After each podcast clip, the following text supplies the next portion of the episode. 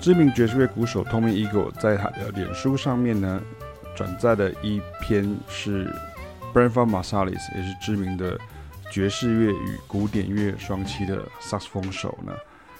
所做的一份访谈哦。那这个访谈里面，他就提到了很重要的一个概念，就是说，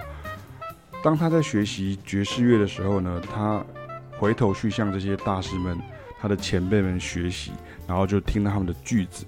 可是，其实他有时候会感到有点空虚，就是他觉得这个句子学起来的时候，好像还不是像那个样子。然后他一直在思考说，要怎么样出现自己的声音，所以他就去问一些他的资深的前辈们。那因为他本身也是呃很资深的这个爵士乐手哈，以现在来角度来看的话，那他说很多大师都跟他讲说，其实你要。在聆听你之前的这些大师们，然后在你之前的这些大师们的时候，你不是只有听到他们的句子而已，你还是你要学习他们的声音。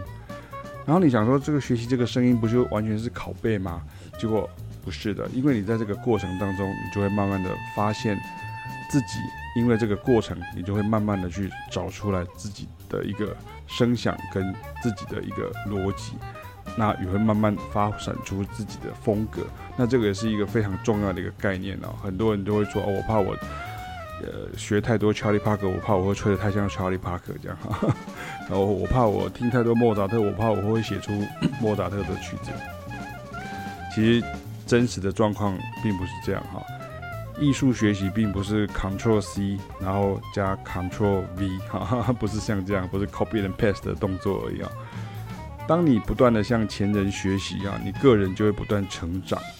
而且前提是如同 Branford Masalis 所说，不是只有学他们的句子而已，而是要仔细聆听以及模仿调整他们的声音啊。如此，你学的句子才会有灵魂，也就是其实学前人的声音的时候，已经包含了学他们的句子在里头了。那我个人觉得呢，网络时代呢，阅听者真的很容易二分哦。初看这段访谈的时候，你可能会理解成说，哦，他的意思是说不要学他们的句子啊，只要学他们的声音，然后就不仔细学句子了哈。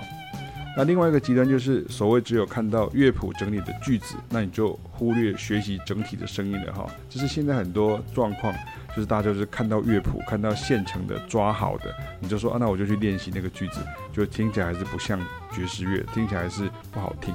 啊。为什么会这样？真正的答案是两者都要，也就是。整体就要包含单项的概念了。Tommy Eagle 跟 Branford Marsalis 遭遇的学生或后进呢，是着重句子而轻忽声音。那我们在本地遇到的学生，则几乎都是不知怎么样练句子，也不知怎么样练声音的。那个水线啊，跟起始点并不一样。